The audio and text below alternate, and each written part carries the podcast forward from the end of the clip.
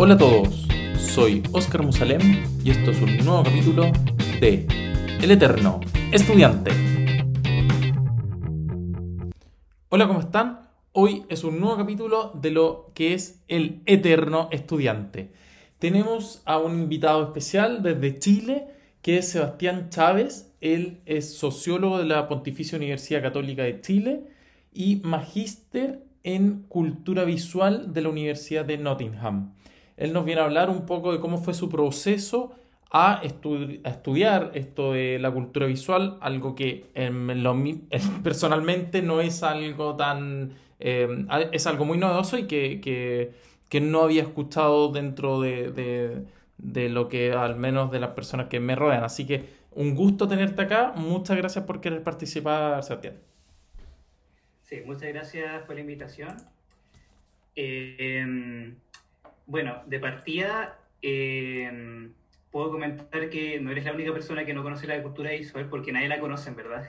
Ya, así que si nos, después nos podéis eh, eh, como interiorizar un poco, mejor aún.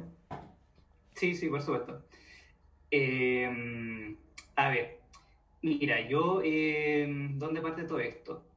Porque tú, eso, tú estudiaste sociología en la Católica, ¿cierto? ¿En, la ¿En Santiago? En Santiago. Ya.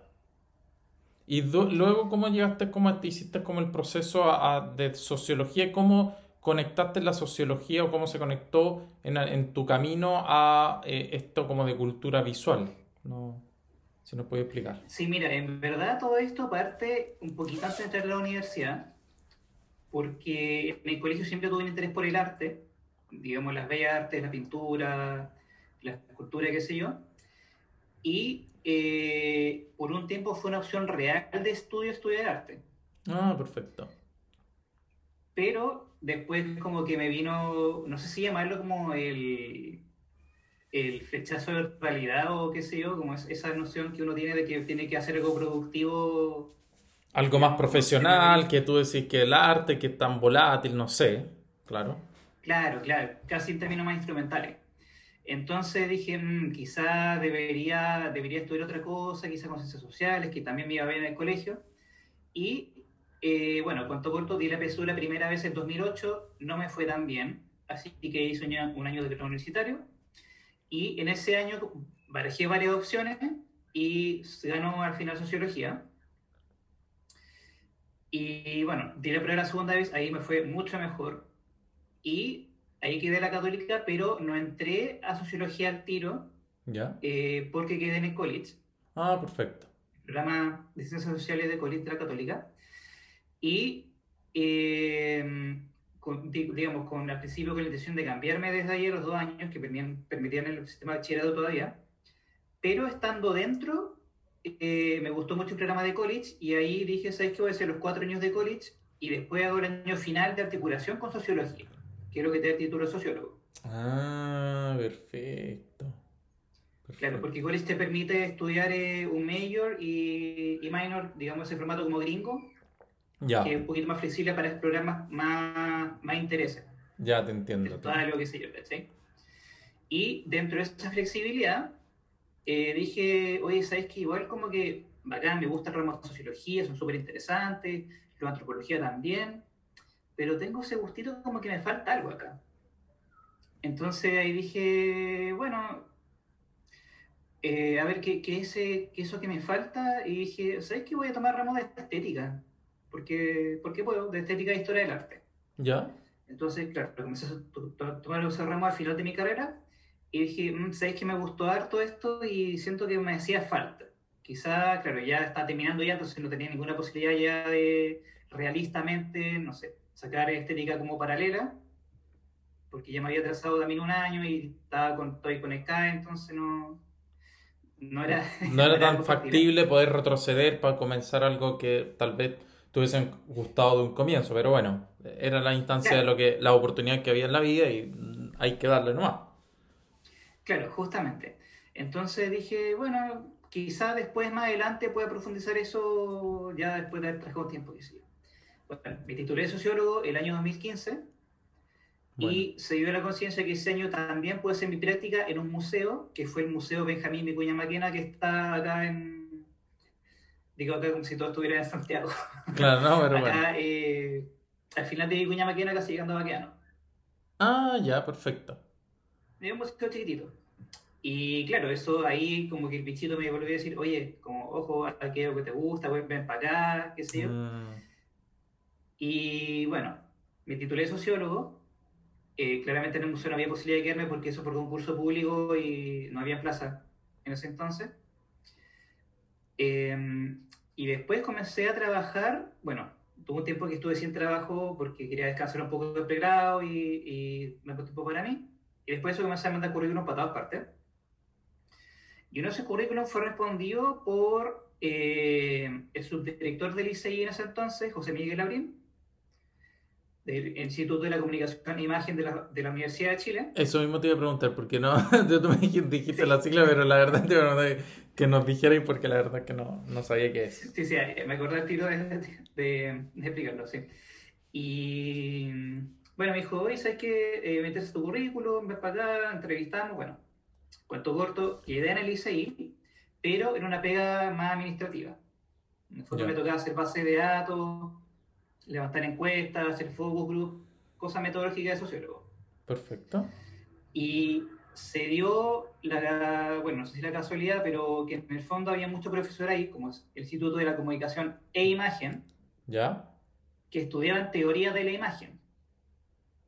¿Ya? Eh, desde el psicoanálisis, desde el periodismo, desde la semiótica, eh, bueno, desde las comunicaciones como en general. Y ahí, ahí me puse a pensar, chuta, toda esta gente se ve súper motivada con lo que está investigando, se nota que la apasiona y que, y que los mueve a pesar de toda la carga académica que tienen los académicos, que es súper conocida, que no duermen casi. Y dije, "Mm, quizá debería retomar este interés por, por la visualidad y encauzarlo en algo. Que siempre también Entonces- era algo que te había quedado como de- desde la universidad, como el vistito, como de, de lo estética, de la visual y, y eso, como de la- tal vez engancharlo con, con tu pega, que, que era más de sociología propiamente tal. Claro, claro, justamente. Y mm, claro, que además era pega administrativa, no era pega académica ni nada. Eh, entonces dije, ¿sabéis que podría, podría haber alguna posibilidad de estudiar algo, eh, un magíster en esto, qué sé yo? Eh, y me puse a investigar. Y claro, resulta que en Chile, por lo menos hasta la fecha, o a la, o a, o a la fecha, no había ningún programa que se ajustara a lo que yo quería hacer. Ya, perfecto. Eh, porque todo era como magíster de arte, como digamos de producción de arte dura, hacer pintura, escultura, eh, performance, qué sé yo. Ya. Y eh, no había ninguno que abordara la, la imagen desde la, o sea, desde la teoría de la imagen, pero partiendo de una teoría que se levante desde la imagen y que no venga de afuera. Como pasa con la historia del arte, por ejemplo. Ah, perfecto, te entiendo. Que, que fuera un poquito más amplia y que no hubiera solamente eh, cuadros o escultura, qué sé yo. Eh, es una simplificación un poquito burda de lo que estoy haciendo, pero más o menos sé la diferencia. Sí, sí, no, para, ir ent- para los que, como partí diciendo, para el que está como externo a este mundo, que, que yo creo que hay una gran mayoría, lamentablemente, que ojalá se enseñara más, pero para, para ir comprendiendo un poco más la, la temática de, de lo que te llevó a desarrollar después tu tesis de magíster en, en la Universidad de Nottingham, que era, me, me había hablado un poco sobre eh, cómo las exposiciones de las culturas del este asiático en museos británicos o en Occidente, por Sí. no sé si, ah, pero ahí Claro. después. Pero antes de llegar a esa parte, eh, ya, entonces te quedaste con el visto de que, bueno, acá en esto como la gente como está investigando, la posibilidad de querer y te pusiste a investigar sobre dónde podías estudiar esto a nivel nacional y no encontraste nada, Sí, justamente. ¿ya? No encontré nada a nivel nacional. Eh, bueno, tampoco, tampoco era extraño porque la cultura visual de por sí es un área muy de nicho. Ya. Y dije, bueno, tiremos a la piscina y veamos si está la posibilidad de estudiar afuera. Así Bacán. que comencé a, a meterme en internet, busqué los rankings, qué sé yo, por área, y eh, me topé al tiro con la cultura visual como, como temática, que explicaba, claro, un poco como, sé, el tema de identidad dentro de la imagen, su, su historiografía, algunas corrientes teóricas que por debajo, y me encontré en ese entonces por lo menos, que las mejores escuelas de cultura visual estaban en Reino Unido. Mira tú. Reino Unido me ha sorprendido. que- Yo sé que eh, es top en varias cosas, pero, pero la parte, la, que una, el segundo capítulo que hablé con la Gaby Arregada, que es filósofa también de filosofía en, en Reino Unido, ahora me hablas de la cultura visual. Que, que buena. Sí. La Gaby Regada es filósofa de la católica, no creo que la conozco. Exactamente. Así. Sí, sí, la conozco, sí. Ahora está haciendo, bueno, terminando el, el último año de doctorado en Leeds, en filosofía. Sí, sí, sí. Sí, hemos hablado un par de veces, la conozco. Ah, mira tú. Y, mm, ¿en qué Y encontraste, bueno, ah, entonces- encontraste UK, que lugar de... Buena. Claro, encontré Reino Unido y dije, bueno, a ver cuál de estas universidades ofrece un programa de cultura visual como tal. Entonces, claro, una fue la Universidad de Nottingham, que tenía un magíster específicamente de cultura visual.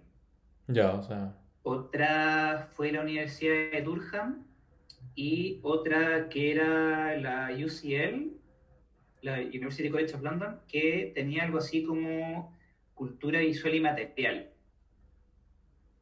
¿Y tú cómo... Y, y tú ya, eh, o sea, ya te empezaste a fijar, notaste que en Reino Unido era fuerte, que habían programas que calzaban con lo que tú estabas buscando, eh, pero ¿cómo, que es una pregunta que, que siempre repito, pero el tema del inglés, de la, del lenguaje, de las pruebas, como el tiempo de preparación que te llevó después una vez identificado el programa? Sí, eso, eso es una historia media, media pedregosa por ahí que tuve con el inglés. Ah, ya, bueno, Sí. yo creo que en algún momento se, se les ve un poquitito más dificultosa el camino. Sí, mira, eh, la verdad es que chico eh, era, era bien bueno para los videojuegos. ¿Ya? Y, y en esa época, para la gente millennial, no, para la gente Sumer que está escuchando esto, los videojuegos no llegaban traducidos a Chile, No, pues, llegaban todo en inglés. claro, es verdad, Entonces la única forma de jugarlos era aprender inglés sí o sí. es verdad. Y mm, entonces nada, como que de chico se me fue dando esa facilidad con el idioma, pero a través de los videojuegos, no por lo que enseñan en colegio. Entonces como que siempre tuve un, un nivel de inglés más o menos bueno. Perfecto. Eh, y después... eh, Para el tema del IELTS, terminé. El tema de la IELTS, claro, en la universidad también te nos pedían un requisito de inglés para egresar, perfecto. Eh, así que, claro, hacía una prueba de diagnóstico, uno quedaba en cierto nivel y según ese nivel uno completaba una cierta cantidad de cursos para aprobar ese requisito de inglés. Y una, llegamos a un test de salida de inglés para, para certificar que ya esta persona sabe X nivel de inglés. Ah, bueno. Y después de eso, eh, claro, yo cuando estaba en esta pega en el liceo, ¿cierto? Y estaba buscando el programa, dije, claro, hay un requisito de inglés, que igual varía de cada universidad, pero es más o menos inglés que te permita hablar eh, y escribir académicamente de manera suficientemente pulcra. ¿Cuánto era el puntaje que te pidieron, te acordáis? Mm, a ver, en IELTS creo que para Magíster pedían eh, 6 6,5 en cada ítem como mínimo. Ah, ya. Eh, pero me pasó que hubo un tiempo en que estuve, estuve, ah, bueno, ya, ya me acordé que pasó entre medio. Entre medio estaba el tema de Brexit y de Trump. Ya, no menor. Entonces, claro, no menos porque esto fue el 2016. Entonces, eh, tenía la idea original de irme a Inglaterra y después vi que el Brexit estaba, iba a pasar de verdad, como que había muchas posibilidades de que ganara el Brexit, y dije, bueno, quizá debería pensar en Estados Unidos Y después Eh, viste, y, va... y ahí comencé a estudiar para, para el TOEFL, no para el IELTS. Ah, ya. O sea, cambiaste de rumbo. ¿Y qué, y qué parte de Estados Unidos estuviste viendo? Chuta, no me acuerdo, no me acuerdo bien, pero fue, fue una decisión más bien eh, apresurada, no la pensé tanto. Ah, ya, perfecto. Perfecto. No. Eh, entonces partí estudiando con el IELTS con una profesora privada. Después le dije, oye, podemos cambiar la prueba porque como que Brexit está pasando de verdad y no sé si sea tan buena idea irme para allá. Ya. Comencé a estudiar para el y e inscribí el TOEFL. El tema es que después Trump ganó la elección presidencial gringa Exacto. y fue como, a ver, ¿qué prefiero, Brexit o Trump? Creo que prefiero Brexit. Ya. Claramente Eh, no, claro, no sobre- era tan difícil todo- la decisión. Claro, sobre todo siendo uno latino y todo, ¿cachai? Sí, pues no. Pero ya, ya había inscrito el, el TOEFL, ya no lo voy a reembolsar, así que dije, bueno, voy a dar esta prueba, voy a ver que me la validen igual. Ah, buena. Entonces, entonces di el TOEFL, me fue más o menos bien, pero pas- me pasó lo siguiente, que la UCL me pedía dar la prueba de nuevo. Ah, no te lo admitieron. que había- o sea, me admitieron precondicional, o sea, como, creo que es precondicional el término, que te aceptan, pero tenés que dar la prueba de nuevo. No, ya. O hacer el Precisional Course, que es los cursos de inglés que hacís como antes de entrar al, programa, pero claro, eso Pagado por ello. por sí propio no, Sí, sí, son no caros. había forma. Sí, Sí. Eh, de la Universidad de Durham me- también me aceptó condicional, pero me pidió también dar la prueba de nuevo, porque me faltó un punto en un ítem Ya. el- en el requisito del TOEFL que piden, y yo le dije, oye, pero es un punto en un solo ítem, ni siquiera como en el overall score. Ya, ¿No perfecto. pueden hacer una excepción o algo? No sé, me dijeron, no, dar prueba no. ¿Ok? y eh, no te dije, me dijo, sí, ven para acá, eh, te reciben con los brazos abiertos, bacán tu puntaje, no te preocupes. Ah, bacán. Y entonces... Porque además, o sea, para el que no capta, igual los cursos, pa- lo, lo- tanto para dar las pruebas del IELTS o el TOEFL, son caros, no sé, yo cuando pagué para IELTS, no me acuerdo si fueron como 130, 100, 110 mil pesos, creo, algo así, que, que es caro, eh, no, no deja de ser un gasto, digamos, ya que uno pierde esa, 5 lucas que la va a perder, no, eh, es caro, es una prueba que, que, que duele, o, fallarla como bien no, que no, no considerarla. Claro, claro, no era, claro, no era una opción como, ya, no, puerto de la prueba, no, no, pues no. Claro, Claro, a mí, me, a mí me salió el TOEFL como 150 lucas en esa época. imagínate, pues, sí. Entonces, eh, claro, no era darla no y no dije me está dando todas las facilidades para ir, me gustaba el programa, me tincaba ya, vámonos, dije. Ahora, eso era la mitad de la pega porque la otra mitad era, es imposible que me financie un magíster eh, en Reino Unido, así que necesito una beca sí o sí. Así que venía la parte de postular la beca a Chile. Bueno, Eh, cuando todavía había becas de magíster el extranjero de becas Chile. que todos lo lamentan, creo yo que está, Sí. se va a lamentar, esperemos que... Yo, no he leído nada de, de últimamente si ha salido alguna noticia en relación a, no para este año, pero porque tampoco se sabe si qué, qué es lo que va a pasar a continuación, o sea, ya este año no, pero tampoco dicen el próximo lo habrá, no he leído nada, lamentablemente, Va- vamos a ver qué pasa. Este Sí, virus... lo- los, rumores, los rumores dicen que por lo menos para doctorado no vuelve este año, pero eso está por confirmarse. ¿Que vuelve? No, que no vuelve. Ah, chan. Así que Mm. estamos en veremos. Bueno. Y, y bueno, entonces de ahí venía la, la parte de la postulación a becas Chile. Ahí, eh, ahí sí le pedí ayuda a mi... eh, claro, no, me- no eran mis colegas directos, pero sí gente con la que almorzaba, los profesores del instituto. Oye, ¿me podía revisar mi, mi, mi- mi carta o me puede dar sugerencias más bien de lo que escribí acá? Yo tengo este objetivo, te parece planteado metodológicamente, qué sé yo. Entonces postulé con eh, un proyecto que eh, argumentaba a favor del diálogo interpatrimonial, ¿Ya? que es un área eh, que no está tan desarrollada en Chile. ¿A qué, qué- a el qué te refieres? Claro, que, que- explícame un poco interpatrimonial. ¿Qué, Sí, qué- sí, como un qué, qué relaciona? ¿Qué, le, qué le lleva? ¿Qué le lleva? A ver, eh, a ver, el patrimonio son todos aquellos legados que nosotros hemos recibido de las generaciones previas y pretendemos dejar a las generaciones futuras. ¿Ya? Ahí, eh, obviamente, hay una decisión de qué es lo que se preserva y qué es lo que se deja ahí. Perfecto. Y cómo se preserva eh, eh, también, digamos, involu- involucra una decisión.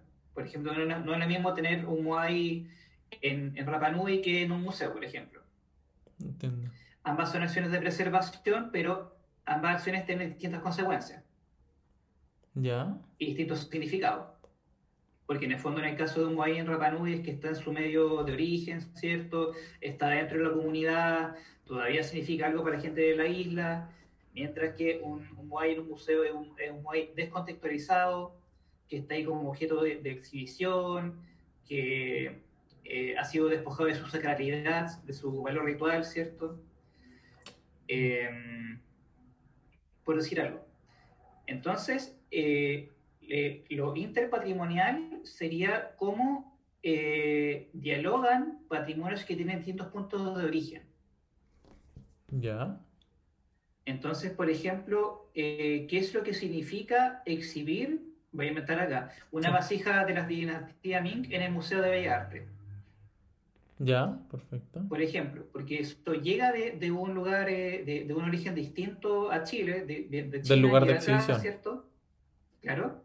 Y se exhibe para un público que se va a enfrentar a ese objeto material y conceptualmente con, una visión de mundo distinta a la cual se enfrentaría un chino, por ejemplo. Perfecto. Porque está contextualizado, porque no sabe de, qué es la cultura, o sea, qué es la dinastía Ming y qué es lo que significa, cuál es el real significado cultural. Ya, perfecto, lo entiendo. Claro, entonces, entonces quizás la percepción que tenga un chileno de eso puede ir desde, oh, qué bonita la vasija, me gustan los colores, a eh, esto es un acto criminal. Eh, por dar, digamos, los lo así más extremos, ¿cierto? Eh, y quizá, no sé, por, seguir con, con, este ejemplo, justo vaya un diseñador a ver esa vasija y diga, oye, qué, interesante el diseño, lo voy a incorporar dentro de mi producción de diseño, no sé, diseñador de ropa, por ejemplo. Incorpora un par de patrones que vio la vasija, qué sé yo. Entonces, eh, en esa instancia, eso, eso digamos, su bagaje eh, conceptual, las ideas que recibió a través de la historia de Chile de esa persona, se van a transformar en conjunto con lo que él captó de esa vasija. Lo que le suscitó, el legado que viene por detrás, quizás este, señor hace una investigación como más de, de la historia de las vasijas chinas, eh, su contexto sociopolítico, que sé yo, y lo incorpora en su producción. Te entiendo. Em, claro, otro ejemplo de diálogo interpatrimonial es, por ejemplo, ya, lo que pasa eh, con, el yoga. ¿Ya? En Chile, porque el yoga eh, originalmente es meditación en movimiento. Es una práctica religiosa. Correcto. ¿Cierto? Pero eso eh, Claro, no tengo estadísticas como para decirte cuánta gente hinduista o profesa alguna, o alguna religión, originaria de, la India, acá en Chile, pero podemos suponer que son una minoría. ¿Cierto? Entonces, para una persona que practica yoga en Chile, probablemente va a significar em, algo más bien como un espacio de meditación, digamos, general, algo que involucre cierto esfuerzo físico, eh, mientras que una persona que practique la religión de la cual se originó el yoga, eh, significa un espacio espiritual de más profundo, que tiene que ver con sus raíces, tiene que ver con su cultura, con su pueblo. Comprendo. ¿Cierto? Entonces ese es el diálogo interpatrimonial. Claro, en el fondo cuando este, este, mm. este, este objeto cultural o esta costumbre o qué sé yo se inserta en un contexto distinto y es apropiada en sentido de modificada eh, dejando de lado la, la, evaluación ética que eso puede tener o no, eh, ahí se, se, produce un diálogo patrimonial que puede ser más o menos respetuoso con las culturas que están dialogando. Te cato. Ya bueno, en el caso del Moai, algo que, que, lo más probable te tocó en, el, en, el, Museo Británico de, de, de, dialogar y de ver eso, eso en vivo y en directo, digamos. Que es el único, es el único, ¿no? Que existe fuera de la isla de Pascua, si no me equivoco. Mm, no sabría decirte si es el único, pero mm, así como originario de Islas Vasco, no sé, pero, pero claro, hasta el día de hoy está ahí, está eh, media trancada la discusión, o sea, como las gestiones para traerlo de vuelta. Sí, me acuerdo hace como dos años haber leído que lo querían, que habían solicitado eh, traerlo de vuelta del, museo. bueno. Es que, había la opción de, de como de, hacer un MOAI específicamente para el museo, cosas así, pero está, todo eso veremos. Y con esta cosa de la pandemia va a todo a enlentecerse todo ese, ese tipo de cosas. Oye, eh, ya, entonces, Nottingham, bienvenido, ven Seba, no te preocupes, vamos. Tú ahora becas Chile, estás viendo con tu colega, gente que trabaja contigo, que te orientaron un poco al proceso de la postulación, digamos, que te da tal vez te revisar las cartas de recomendación y todo eso, uh, documento que, que, que, debe ser como súper eh, preciso para, para, que el revisor te ve el vamos o te niegue. Y a dónde tú como justificaste el tema del, del diálogo interpatrimonial, como la importancia de este. Bueno, en el fondo, en esta idea, eh, ya que a esta altura es súper trillada pero que el, en un mundo eh, ya globalizado completamente, es súper importante tener ciertas sensibilidades con las culturas con las cuales dialogamos, eh, con tal de, de, no caer en, ¿cómo decirlo?, en estereotipos que pueden, ser, que pueden tener consecuencias reales, dañinas para las otras culturas. Ah. Entonces, bueno, hoy día, año 2021, el caso más evidente es hablar del virus chino, entre comillas, mm. que, digamos, estigmatiza a la población eh, asiática migrante que tiene un origen en, Asia del este asiático. Mm. Eh, y que, ojo, que no es primera vez que pasa en Chile. No es primera vez, también, eh, creo que por ahí por el año 40, la primera mitad del siglo XX, también hubo, hubo un brote de, creo que fue una especie de una, una fiebre o algo así, que se le atribuyó la culpa a la población eh, china, digamos, que está en el norte. Ah, ya no, no tenía idea. y se tradujo en episodios de discriminación, de, de golpizas, entonces no, no, es como que esto sea nuevo para la historia de Chile en todo caso. O sea, bueno, esto, esto es el tema del racismo eh, que está existiendo eh, hacia la población china, se está replicando eh, el otro día vimos, en, acá, acá mostraban las noticias en España, mostraban también como un hombre llegó y golpeó a una persona de origen asiático, porque vaya a saber uno si era chino, de, cuál era el real origen. Estados Unidos, eh, hay un, hay, hay, se han demostrado y sale harto en las noticias el, los golpizas, etcétera. Entonces, claro, es algo bastante preocupante. Claro, y, también por, porque en el fondo todos esos estereotipos dificultan el verdadero o como el conocer más profundamente al otro. Al otro que, eh, ¿cómo decirlo? Que, con el cual uno tiene mucho con, mucho eh, con lo cual dialogar, con lo cual compartir, eh, y que, que, en el fondo si las relaciones entre culturas tienen un valor, son relevantes, tienen que partir de la base de que en el fondo todos somos igualmente eh, dignos de ser entendidos desde nuestras propias perspectivas culturales. Claro, claro. Desde nuestra propia historia. Exacto. Entonces esa, esa fue, digamos, la, justificación como más, eh, más robusta que tuvo mi proyecto ante el Comité de Becas Chile. Eh, bueno, y además que también darle, darle un poco más de cabida a la cultura visual como área de estudio, eh, como tal, porque en Chile está, en, ese, en esa época, no, en tanto que cultura visual no estaba tan desarrollada. Perfecto. Entonces, te fuiste, eh, postulaste, quedaste en Becas Chile y sí te fuiste, digamos, como en septiembre de haber comenzado, ¿no? Del año. Me fui el 18 de septiembre del 2017. Chuta, pero ¿cómo el 18? No, ¿cómo nos aguantaron un par de días más? Eso yo lo encuentro terrible. Es una de mis fiestas favoritas el 18 de septiembre. Eh, debo confesarlo. No, y espera, porque además Chile me despidió con un temblor súper fuerte ese día. Ah, no me acuerdo de temblor del... Ah, yo no estaba el 18. No, ¿2017 me dijiste? Sí. No, yo no estaba. Ya, por eso dije, no me acuerdo temblor. Ya. Eh, eh, estábamos en el aeropuerto con toda mi familia, y, mi mamá, mi abuelo, mis tíos, y, ah, hubo un temblor así que se sintió bien, bien fuerte, así como para despedirme. Claro, como ándate bien despedido. Oye, bueno, eh, práctica que hoy en día sería imposible despedir a un familiar en el aeropuerto, lamentablemente, debido a toda, la, toda esta cosa.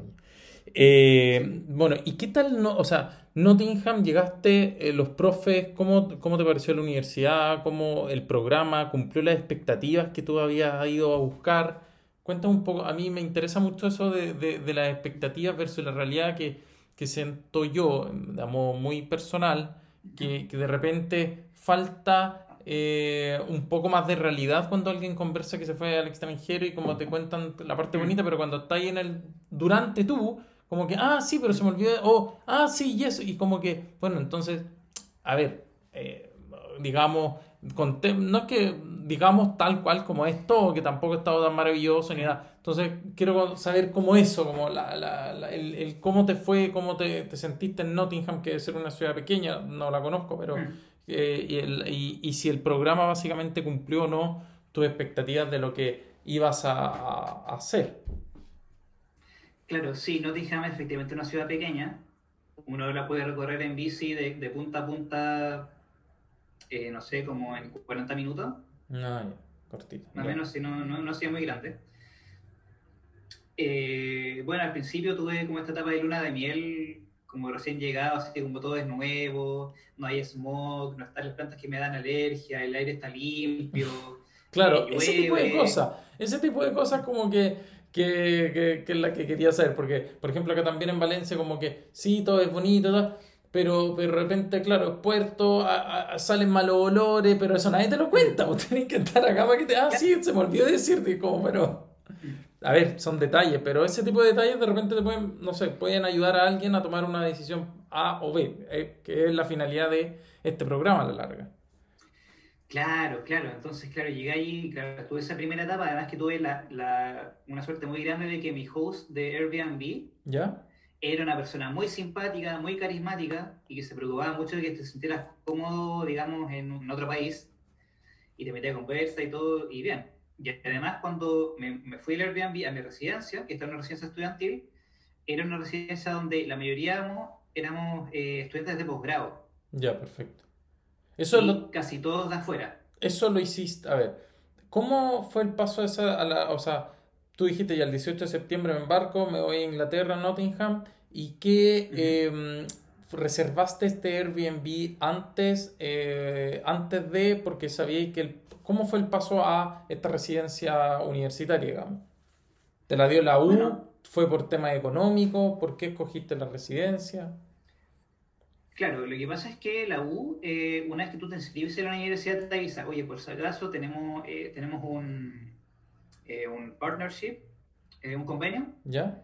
Un convenio con esta, esta, esta, no sé cómo llamarlo, no una pyme, una empresa que provee servicios de, alojamiento estudiantil. Perfecto. Digamos, se dedica a eso específicamente. Y eh, mira, aquí están los precios de, los distintos departamentos, o sea, no, de las distintas habitaciones. Si quieres una suite, si quieres una pieza para ti solito, si quieres eh, cocina comunal, lavandería común, qué sé yo. Y, y, aquí este es el target de tal residencia, este del, del cual, qué sé yo. Y yo elegí eh, la, que, la que está como más alejada de, como de, eh, como de los headquarters de, de, esta, de esta empresa. ¿Ya? Quiero una casita que está como, no sé, como unas seis cuadras más allá. Ah, perfecto. Y claro, eso tenía que hacerlo meses antes de irme porque había que pagar la primera cuota así como en agosto. ¿Y Becas Chile cómo lo hiciste? Porque Becas Chile, ¿cuándo te entrega los, cómo te empieza a, la, entregar la manutención? Eh, en mi caso fue, creo que como en octubre más o menos. Ah, ya. O sea, esos meses tuviste que autofinanciarte para después recuperar cómo se plata. Claro, que ese también era un tema porque tenía que estar ahorrando desde mucho antes para, para poder pagar eso, esos gastos que eran grandes, ¿cachai? Digamos por mi cuenta y no pedir lo que en el banco. Exacto, sí, sí. Oye, y bueno, entonces, eh, buena onda el gallo del Airbnb que estuviste ahí. ¿Cuánto tiempo estuviste en ese Airbnb? ¿Y por qué estuviste en un Airbnb y no llegaste directamente a, la residencia? Eh, creo, que, creo que estuve como unos entre dos y cuatro días con esta persona. Ah, ya, ya, no, no fue dos semanas que tuviste que esperar. Claro, claro. Em, eh, y era porque la residencia no nos dejaba mudarnos antes de cierta fecha. Ah, perfecto creo que era recién el 21 de septiembre que nos podemos cambiar algo así. Ah, ya, ok. Ah, claro, eso es porque el día 15 es cuando básicamente echan a toda la gente que estaba alojándose ahí. Ya. Y solamente se queda la gente que renovó contrato con esta, con esta residencia, que es la gente que generalmente hace, doctorado. Ah, perfecto, perfecto, entiendo. Y luego entonces... la mayoría... ¿Cómo? que la mayoría de la gente se va porque además los lo magísteres allá suelen durar un año solamente, no dos. Claro, claro. De esto, ¿el tuyo duró uno o dos años? Un solo año. Un año, ya. O sea, te fuiste a año académico británico 2017-2018. Terminaste como en Claro. agosto del 2018. Oye, y, Sí. eh, y sobre el programa en esto, ¿cumplió las expectativas que te había hecho de lo que habías leído en los brochures y todas esas cosas? Eh, mira, igual tuve una relación medio complicada con el programa, al principio sobre todo, porque justo habían hecho como una renovación del sistema de informática de la universidad. ¿Ya? Entonces, todas las actividades de bienvenida que hicieron, yo me las perdí porque no estaba en la base de datos. Chan. Puta, qué lata. Entonces, como que el día 3 de la semana de bienvenida fui a preguntar, oye, eh, ¿sabes que yo soy del Magíster de Cultura Visual? Eh, ¿Van a hacer algo para recibirnos? No sé. Me dijo, a ver, tu nombre, está- me buscó. Oye, perdón, ¿sabes que eh, se, nos, se nos borró tu, tu contacto? Es que tuvimos una relación con el, con el equipo de informática, bla, bla, bla. Eh, y ya, filo, pero mira, me dijo, pero mira, tenemos una bienvenida el viernes eh, con la gente del Magíster de Historia del Arte. Si quieres, vienes a eso. Ay, Ok. Y claro, como primer tropezó con eso. Y después de ese día viernes, eh, me entró la sospecha de, de si acaso era el único estudiante del Magíster de Cultura Visual, ¿Ya? porque no había llegado nadie más del Magíster, estaban solamente los chiquillos de Historia del Arte. Y buena onda, conversábamos y todo bien. Me contaba que venía de Chile, qué sé yo.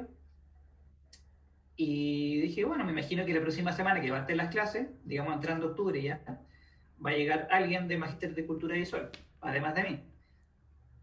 Y no llegó nadie, ¿Cómo? no llegó nadie. Y le pregunté a los profesores, eh, oye, oye, profe, eh, no va a llegar nadie más del Magíster de Cultura Visual. Y revisó la lista y me dijo, eh, no sé, que parece que era el único. ¿En serio? Sí, y efectivamente fue el único eh, estudiante del Magíster de Cultura Visual ese año. Oh, qué cuático.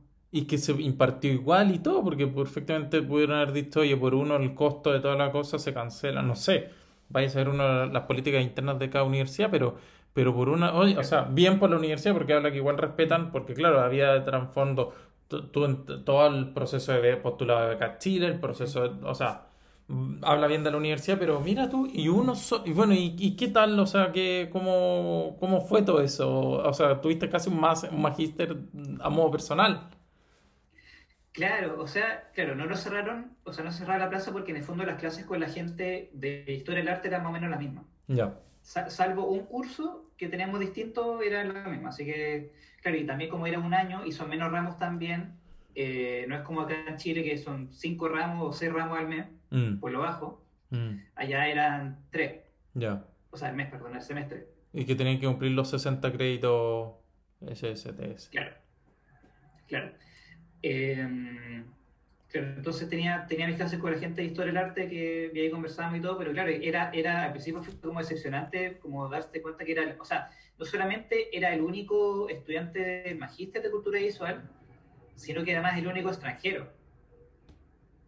Eso mismo te iba a preguntar si cuando, eh, con los de historia te habías encontrado con algún otro extranjero. Nada, nada. Nada, Ah, bueno, igual nada. duro. O e- sea, más- ellos- Claro, claro, e- e- e- los tres eran todos británicos, entonces, claro, como que tampoco... A ver, mira, me pasó lo siguiente con los británicos, que eh, en general son, los que yo conocí al menos, son Sí. más bien impersonales, ¿Ya? en el sentido de que como que no, no les no les nace tanto conversar contigo, preguntarte de cómo estás, de quién eres, de dónde vienes, qué sé yo. Los que yo conocí al menos en general fueron así. Y estos, además, eran tímidos. O sea, chuta.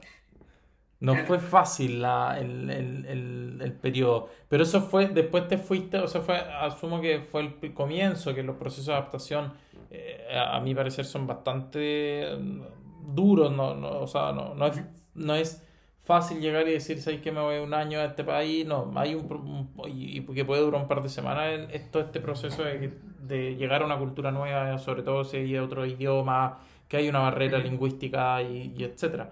Por mucho que uno lo maneje y todo, pero aún así el, el chiste, la talla, no es exactamente lo mismo. Eh, y, y se fue relajando esta situación, o sea, se, tú te fuiste sintiendo más parte de con el transcurso del tiempo.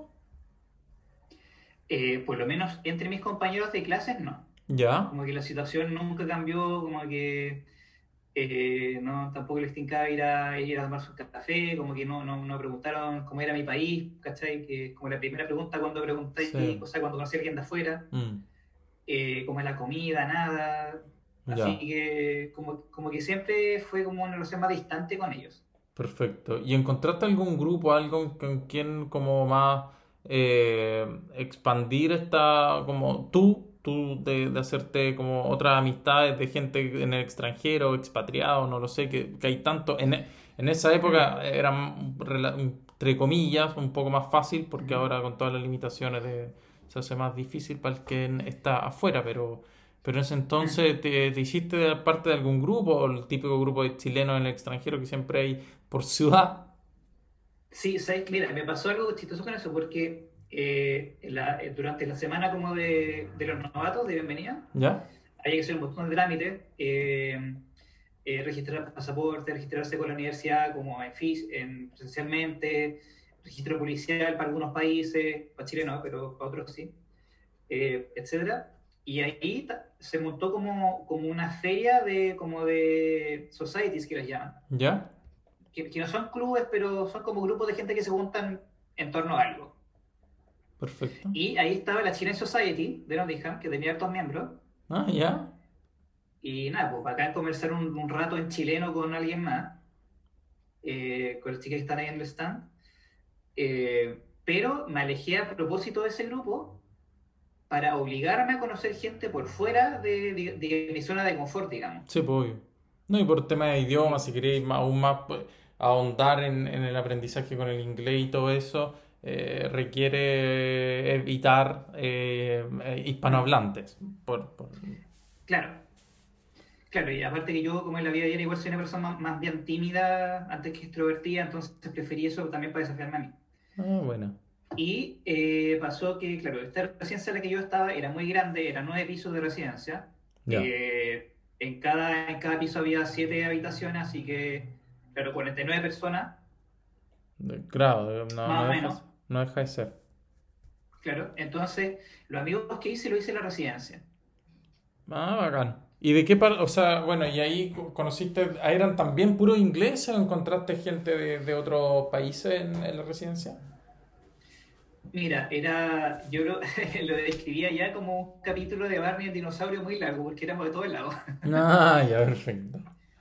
Perfecto. Entonces, claro, había gente, había gente de Kurdistán, de Bangladesh, de Filipinas, Ah, eh, bien amplio el Eh, espectro. ¿cómo? Bien amplio el espectro de culturas. Sí, súper amplio. De Canadá, de, de Estados Unidos había una chiquilla, me acuerdo. Bueno, de la India, de China, porque como que hay convenio entre esos países Inglaterra también. Mm.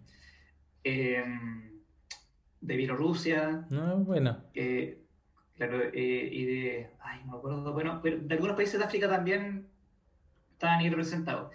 Eh, latino era el único, lamentablemente. Pero sí eh, tuve una amiga española con la cual soy amigo hasta el día de hoy, que, con la cual podía conversar español, aunque fuera un español distinto, pero igual, Sí, se, se, se entiende al menos. claro, era, era un relajo. Y, y claro, con ese grupo hicimos muy, muy buenas amigas y era muy, muy entretenido compartir con ellos, porque claro, nos hablamos de nuestro, nuestros países de origen, cómo era la gente, cómo era la comida, salíamos a comer juntos a veces, eh, cenábamos juntos también de vez en cuando. Eh, al carretera no salíamos mucho, pero, pero sí a pasear, salimos a pasear juntos también. Ah, bueno. Entonces, como que eh, mis vínculos más fuertes fueron en ese espacio de la residencia, que ya se volvió como una segunda familia casi estando allá. Bacán. Oye, y, y después, eh, eh, durante el programa ya era el único, entonces, ¿cómo decidiste, cómo llegaste al tema de lo que habíamos comentado hace un rato? ¿El docente, el profe te lo sugirió? ¿Fue una idea que tenías tú? Sí, bueno, ahora que me acuerdo, eh, en la postulación también puse que te- iba a hacer algo como museos, pero de forma muy vaga. ¿Ya? Entonces mi tema eh, ya estaba más bien definido, porque claro, yo pensaba que cuando uno firma el contrato con CONICIT, eh, no se podía cambiar el tema. Sí, sí se podía, pero yo no sabía, así que me quedo con ese. Ah, eh, sobre diálogo pa- interpatrimonial dentro de la museología, ¿Ya? Aparte aprovechando la experiencia que tenía de la práctica que había hecho en pregrado. ¿Correcto? Eh, y eh, una de la, uno de los profesores eh, era experta en temas de museología y de cultura, de, de cultura asiática, que era eh, la profesora Ting, la Ting Chang, una, una canadiense de, de ascendencia china, eh, que, que, claro, tenía la fama de ser la más estricta de toda la facultad. ¿Ya? Eh, pero era la persona que, la única persona que me podía guiar bien con mi tema. Entonces, incluso antes del periodo oficial de que ella fuera mi supervisora de tesis, ya estaba conversando con ella, tenemos reuniones, le hablaba lo que quería hacer, me sugería literatura y todo. Ah, qué bueno. Eh, y eso me ayudó harto a avanzar eh, como desde antes en, como, en cómo definir todo esto, porque me pasó eh, mucho que esto fue un cambio de 180 grados de lo que yo venía haciendo antes, porque claro, la cultura visual es una humanidad, no es una ciencia social. ¿Ya? Eh, con lo cual no lo estoy desmereciendo ni nada, sino que es un paradigma distinto a sentarse a hacer una etnografía, por ejemplo, o a, o hacer entrevistas. Perfecto. o hacer encuestas, porque ahí hay un bagaje, un bagaje teórico distinto que el de las humanidades, que suele ser una reflexión más teórica. Comprendo. Entonces, todo lo que, todos los ensayos que yo escribía, a mis profesores les costaba, eh, les costaba evaluarlos porque sabían que venía un sociólogo, pero todavía con, con un enfoque muy de sociólogo y no de, Humanista. eh, de, de cultura visuólogo, visuólogo, como se llame, ¿cachai? Entonces ahí te dificultó la pega. como- Claro, me costó mucho romper ese paradigma porque además no solamente no era, era un área nueva en la que estaba, sino que además en otro idioma, en otro país y otro continente. Claro. Y otra universidad que también cada universidad tiene su, su lógica interna distinta. Y sus corrientes. eh, Sí, corrientes, definámosla. Oye. Entonces me acuerdo... ¿Mm? ¿Sí? Sí, sí, no, sí, ¿te acuerdas? Ah, no, sí, que, que como anécdota, eh, que me acuerdo que me costaba mucho, tú, entender lo que ellos querían decir con la palabra análisis. ¿Ya? No, no porque no lo entendiera como gramaticalmente, sí, analizar, separar en parte, eh, pero para mí un análisis toda la vida, digamos, estudiantil previa, había sido eh, describir algo según una cierta matriz, ya sea metodológica o teórica. O sea, digamos metodológica. Entonces, si te digo, eh, si veo una foto, eh, una foto de un árbol, Claro, una descripción sería, esto es una foto de un árbol. Análisis sería, el árbol tiene tal cantidad de hojas, tiene un tronco de tales características, eh, el cielo se refleja de tal forma, qué sé yo. Para ellos, análisis significaba eh, vincular esa, digamos, ese, como esa primera capa de análisis con una teoría que la sustentase o con la cual eh, pudiese dialogar. ¿Ya? Eh, Y eso a mí me costó mucho entenderlo, mucho entenderlo, y me di cuenta como ya cuando casi que estaba terminando la tesis de que se referían a eso. Ya, o sea, sí, no, no, no es fácil, o sea, no, no es fácil de entender como el concepto de forma, porque es- se siente como algo más abstracto, como Claro, que el, que el Claro. análisis que describiste al inicio, ¿me entiendes? Entonces, mira tú qué, qué interesante como la, la, la, visión diferente que, que le dan a esa parte de- del análisis. Y, claro, y cachai, cachai que no es, no es una, no es una, no es un tema gramatical o conceptual, porque análisis significa separar en partes, sino que a lo que ellos se refieren, desde donde vienen con la palabra análisis, significa eso. ¿y eso tú lo sentiste como dentro de la, de la visión de las humanidades o, o simplemente como el británico en sí cuando los profes hablaban como de la palabra el análisis? De la, de No, resto de tesis que viste o, o- o textos que leías. Sí, yo eh, lo sentía más bien dentro de, como de las dinámicas de la universidad y de la facultad de, de, de arte en específico. Ya, perfecto. Eh, claro, tampoco conocido de facultad de arte en Inglaterra como para decirte... No, claro. Pero tú lo notabas como algo más, más de ellos, más de esa facultad de, Claro. de Nottingham. Mm. Claro, y fue peludo y obviamente eso trajo que quizás, que mi, bueno, también tuve otros temas personales entre medio, pero que mis notas no fueran las mejores, ¿cachai? O sea, no eran malas, pero podrían haber sido mejores. Ya. Eh, y también sentía que, que eh, entender lo que ellos pedían era súper complejo porque había muchos supuestos, Eh, como de la cultura británica quizá, o de la cultura universitaria británica, que no, no eran explícitos en ninguna parte. ¿Cómo en qué sentido? ¿Qué- O sea, si se te ocurre algún ejemplo como para poder...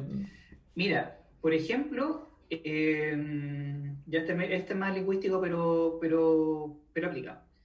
Eh, si yo te digo que una persona fue forjada por el rigor, ¿se entiende? Sí, Que una sí. persona, por sus experiencias personales, desarrolló un carácter más fuerte, eh, más resiliente, qué sé yo, y entre nosotros dos alternativos de español y español chileno no entendemos. Eh, en el inglés británico, una vez ocupé esa expresión. eh, no sé, tal persona fue, o tal idea fue forjada por el rigor de, de la época. Ujú. Y la profe me dice como, no, como que esta palabra no, no está bien. Claro, porque eh, forjar, ella lo entiende literalmente como forjar, como que esa idea alguien le hubiera dado con- en una fragua con un martillo, ¿cachai? Para darle forma. Correcto, claro. Mientras que otro de mis profesores del, del magíster, que también me corregía mi, mi ensayo, entendía esta, como esa distinción, pero porque también entendía un poco de español. Ya. Entonces él sabía, pero porque sabía un poco de español, que tenía en la cabeza yo como para haber ocupado esa expresión, ¿cachai? Perfecto. Y eso nadie te lo explica. O también cómo, cómo ellos quieren que tú escribas un ensayo. Ah, ya. ¿Cachai? Eh, que claro, uno para ellos se prepare y como hay una fórmula para el ensayo, pero el IELTS, a fin de cuentas, eh, cuando entras a un, a un posgrado, es un, es un abecedario. ¿Cachai? Como que es un nivel muy básico de... De, de lo que de se va a llevar a la académica. práctica después. Claro, entonces me pasó en otro curso que tuve que era sobre representaciones de la otredad, eh, donde el primer trabajo tiene una pauta muy clara y muy explícita de qué quieren hacer. Entonces dije, ya, voy a hacer eso, hice eso y me fue muy bien. En ese trabajo tuvo un, un 75, que dentro de las humanidades el, el máximo real que podía alcanzar era un 80. Ah, ya, súper. ¿cachai? O sea, una muy buena nota. Eh, claro, porque, porque en humanidad es como difícil decir que algo es perfecto, entonces, claro, la gente que estudia ingeniería, ponte tú, o ciencias duras, claro, puede tener un 100, 100, sí. en, una, en una prueba, pero en humanidad es como que no es así. Eh, y después para el para trabajos posteriores donde la instrucción era elige un tema y escribe un ensayo sobre eso, claro, me, me fallaba eh, sin darme cuenta de la parte de la- del análisis como te lo venía haciendo antes, porque no entendía que se referían a, a eso y en ninguna parte está escrito tampoco, ¿cachai? Ya.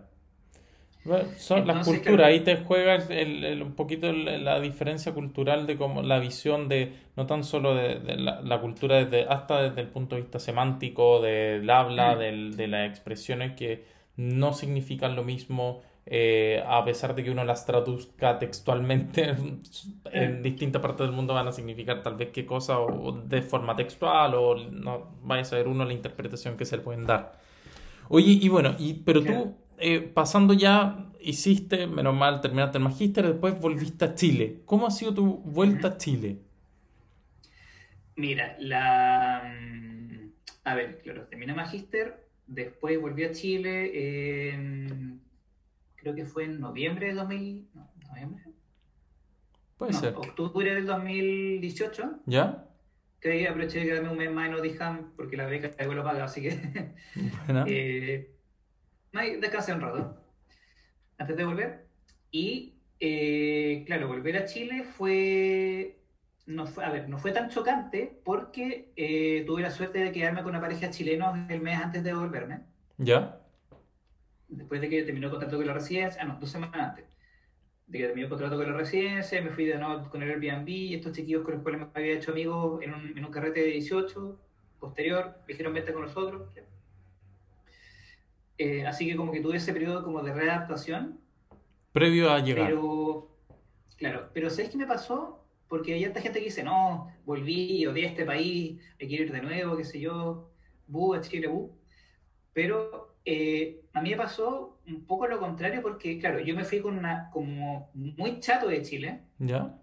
porque me habían pasado una serie de cuestiones pencas en la calle, eh, me habían pegado en la calle, qué sé yo. Eh, y porque sí, además.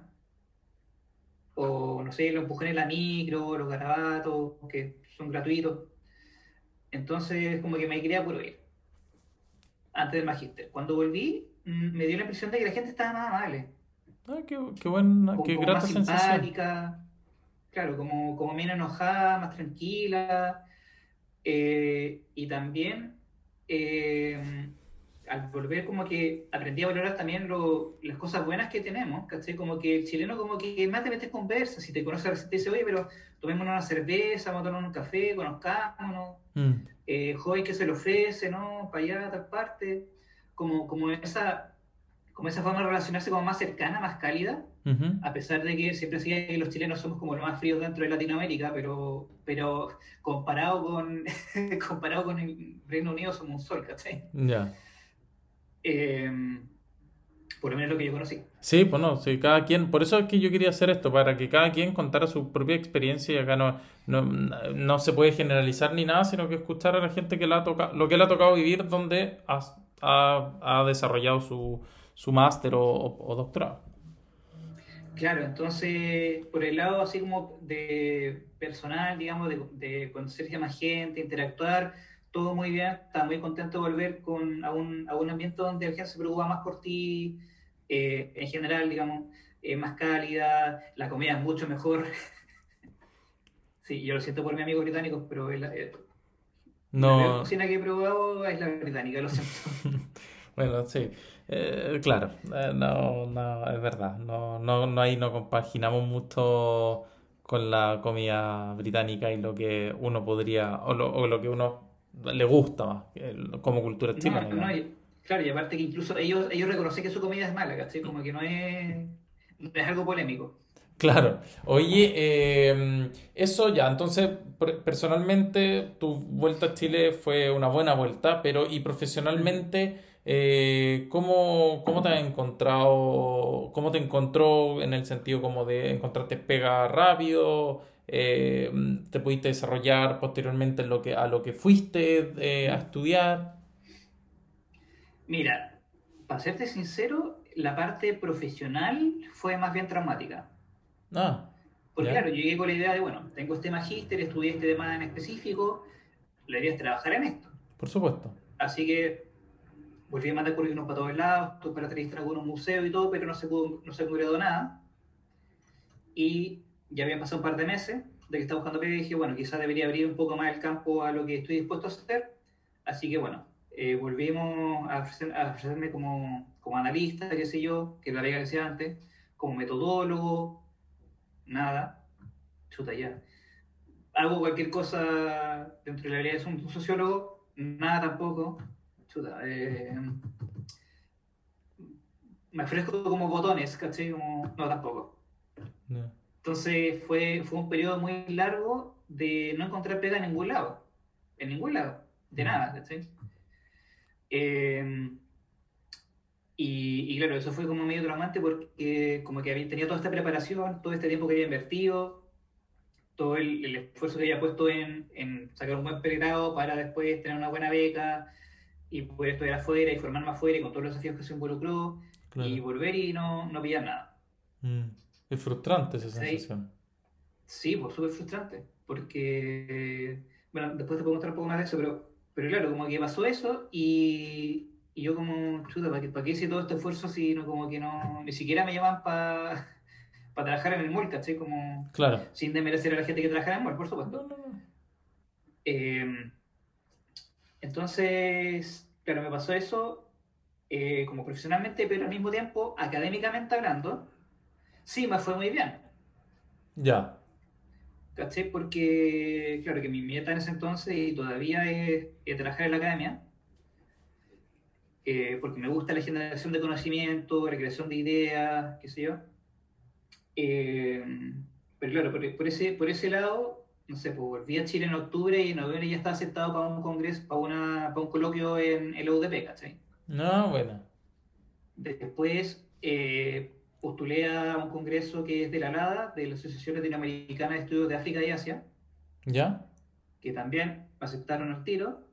Eh, después, a ver, fueron cuatro. Claro, después eso fue en abril. Después, para septiembre eh, del 2019, me aceptaron el Congreso Nacional de Semiótica.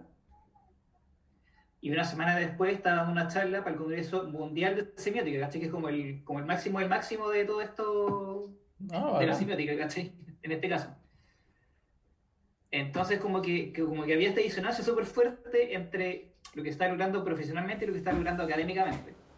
Y, y lo académico no se está, o claro, tú no, no había un reflejo que uno pensara, oye, mira todas estas presentaciones, ya, todo esto, eh, y, y no, no se refleja profesional. ¿Y, y cómo encontraste esto? O sea, ¿en qué está ya ahora? No sé.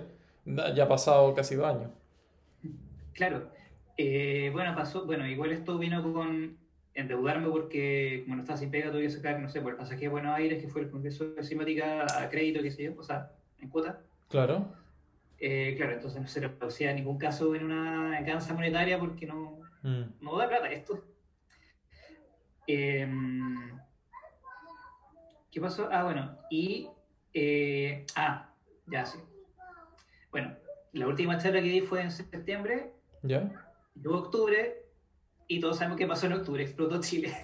Claro, tú este, Entonces, claro, como que ahí ya no había ninguna esperanza de conseguir pega en nada, básicamente. Pero, pero, eh, se dio que justo estaban buscando en la Corporación Chilena de, eh, de Video ¿Ya? Eh, eh, alguien que les ayudara porque se iba a ejecutar la, la versión 14 de la Bienal de Arte Media de Santiago y le faltaba un asistente de, como de gestión, guion, coordinación. Y alguien que hablara inglés a nivel avanzado. Y esa pega, en esa pega, eh, lo era por un tiempo acotado solamente, ¿Ya? como Por el un mes proyecto. que se largó a dos meses y medio, claro. Eh, pero eh, como que compensó todo lo malo que había pasado antes, como todo ese periodo sin pega, porque eh, conversaba con gente de Japón, de, de Turquía, Ah. de, de Georgia, el país Georgia, Sí, sí. No, no, no. eh, No Estados Unidos te refieres tú, no al de Estados Estado. Unidos. Ah. Sí, eh, de Australia, de Canadá, en, en- dentro de algo que me gustaba, que era la visualidad, el arte, ¿cierto? Y eso un poco como que me devolvió la vida y claro, estuve trabajando ahí hasta eh, fines de enero del 2020 Y llegó la y, pandemia. y llegó la pandemia, cuando por fin están pasando cosas. Entonces, como que quedé ahí dando botes, ¿cachai? Ahora, igual entre medio postulé, o sea, mandé mi, mi, CV hacia algunas universidades y también a, a ver algunos programas de curso, ¿Ya? eh, pero las universidades ahora están, claro, quizás hace 10 años no, pero ahora están pidiendo sí o sí que hay un doctorado. Claro. Lo que antes hace. Entonces, claro, entonces, claro, mi idea original era estar en Chile un año y después irme a hacer un doctorado al tiro. Pero eh, el tema que, que estaba eligiendo era un tema demasiado, o sea, si la cultura visual ya es de nicho, la, el tema de artes marciales, desde una perspectiva académica, es más de nicho todavía. Ah, sí, debe serlo, o sea, de tan solo que me lo digáis ya, ya me suena que debe ser algo muy, que no sé cuántas facultades o universidades lo, lo impartirán como, o, o tienen líneas de investigación en, en, en dicho tema. Claro, son poquitas. Sí, me imagino. Son poquitas. imagino. Entonces, claro, la primera vez eh, que postulé a doctorado, eh, me habían dicho que sí, y, la, y el potencial supervisor que iba a tener me dijo que sí, pero lo retaron de arriba porque ya tenía demasiados doctorantes ¿Y dónde era? en la Universidad de Cardiff. Ah, ya, también en. UK. Sí. Ya. Eh, bueno, el resto de las universidades que voy a postular me dijeron que no porque no tenían profesores para cubrirme. Después lo amplié un poquito más y lo, lo vinculé con la estética, como la estética de las artes marciales. Y me dijeron lo mismo, que, que no había, como no había eh, Cupo. supervisor disponible. Mm. Y eh, este año, que bueno, no me rendió con eso, eh, logré encontrar un supervisor que me dijera que sí, Ah, buena. y me dijo, ya, si me gusta tu tema, démosle, y yo te apaño, no te lo voy. Pero... No hay beca. Cortaron, cortaron becas Chile. ¿Y del profe de qué universidad es? Eh, se llama eh, Raúl Sánchez García, que es profesor de la Universidad Politécnica de Madrid y Ah, también hace clase en la, en la Universidad Complutense de Madrid. Perfecto. Ah, Yo, yo postulé, o sea, no, no alcancé a postular porque me pedían un tutor antes de mandar la admisión al doctorado a la Complutense y claro, eso fue el año pasado. Y efectivamente eh, recibí puros no, porque no tenía, o sea, la, la que me respondió, porque hubo, de- debo confesar que de, no sé, como cuatro o cinco correos que envié a distintos docentes de la Complutense, eh, una respondió y ella me respondió que ya estaban atrasados por tema de, de- por culpa del COVID, ya estaban atrasados con doctorandos del año 2019. Así que sí, no te entiendo tu, tu, tu frustración en cuanto a que la... Y después, bueno, y después vino el tema de, de que cancelaron Becas Chile y ahí más, más, más a pique todo. Claro. Entonces, claro, eso fue súper frustrante porque después de todos estos años que había conseguido por fin un supervisor que me dijera que sí, un sí duro, digamos, Mm, y que no le iban a tratar desde arriba, que le dijeran, no, suéltalo, pasa esto, y claro, yo habiendo dado también el IELTS de nuevo, Ah. con el 10%, ah. Oh. Eh, y claro, me entero de que, de que cerraron becas Chile para doctorado y como, chuta, Mm. ok, gracias, podría haber usado en otra cosa. Claro. ¿Y ahora en qué te encontráis, Sebastián? Mira, ahora, eh, bueno, estoy preparando, igual, mira, igual pretendo postular doctorado, por último, para ver si este- está, está la posibilidad de que me guarden la plaza ¿Ya? y de ahí ver cómo viene el ingenio para financiarlo. Eh, claro, porque el tema con, el- con un doctorado en España es que la visa te pide eh, medio, medio sueldo mínimo español por la cantidad de meses que vas a estar allá. Claro, pero un doctorado puede Entonces- ser 3 a 5 años. Claro, entonces el cálculo que había hecho era, claro, si son 36 meses, los 3 años, Ujú. digamos, y no me atrasó nada, eran algo así como 20 palos. Entonces, como pedir un crédito por 20 palos, para mí imposible, ¿cachai? Sí. Paso, no sé, me compro un, un departamento por eso, ¿cachai? No, Claro. no es una posibilidad. Eh, bueno, estaba en eso y este último tiempo he estado trabajando eh, freelance en, en una consultora, Ah, bueno. sacando proyectos de, de investigación, eh, la parte más metodológica, entrevistas cognitivas, análisis, eh, codificaciones, esas cosas. Y, eh, y bueno, para este año, bueno, está el tema del doctorado y eh, ver si, si salen algunas pegas las que postulé, en las cuales yo creo que puedo al menos ser llamado a entrevista, porque casaba con el perfil. Y nada, pues como que se- seguir buscando pegas donde haya y bueno, también he estado postulando congresos que van a ser después en el año. Ya. Ahora postulé uno que va a ser en septiembre en, en la Católica. Y se supone que sea- también postulé uno que va a ser en, creo que en Washington. Ya. Y claro, ahí, ahí voy a apelar a que está, hay pandemia y que si puedo hacerlo virtual, Bueno. en caso que me acepten. Sí. A- algo a ganar de esta pandemia. ¿Algún beneficio? Claro. Algo beneficio. Y se supone que después se hará una convoca- una convocatoria para otro congreso, para el Congreso Mundial de Artes Marciales desde una perspectiva académica. Eh, a mediados de este año, la segunda mitad, al cual también tengo que mandar una ponencia, algo. Eh, pero claro, fuera de eso, todo como en eso, como Moviendo más, en lo académico. Claro, claro, como pescando proyectos chicos para mantenerme, digamos, para pagar Skype, para pagar FONASA, Sí. eh, para pagar la tarjeta de crédito, Sí.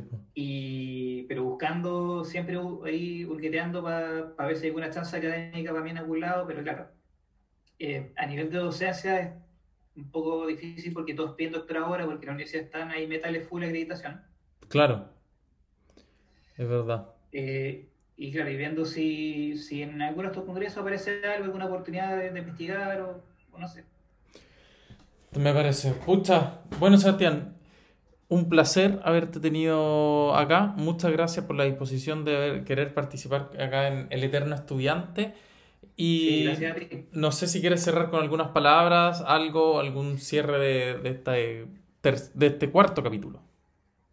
Sí, mira, yo creo que para la gente que quiere estudiar afuera, eh, como un consejo, a ver, que, lo que me hubiera gustado que me dijera, que me hubiera enfatizado estando allá, eh, haz buenos amigos. Yo creo que eso es lo principal. Hay muy buenos amigos, gente que la que le puedes confiar, le puedes contar tus cosas, porque en momentos de dificultad, sobre todo si te vais solo, eh, aquí yo me fui solito, eh, te va a ayudar mucho a pasar las tormentas más grandes que va a pasar sí o sí estando a miles de kilómetros de tu casa. Yo creo que eso es lo principal. Lo demás, el tema de idioma, igual lo mejoráis solito después, cómo manejarte con la gente mejoráis solo después, pero tener buenos amigos es fundamental. Porque mm. esos amigos son los que te van a, van a ser tu como red de apoyo. Tu pilar de apoyo todo el tiempo mm. que vayas a estar allá afuera. Me parece. Muchas gracias por las palabras, Sebastián. Un placer y nos estamos viendo. Buenas escuchas, chicos.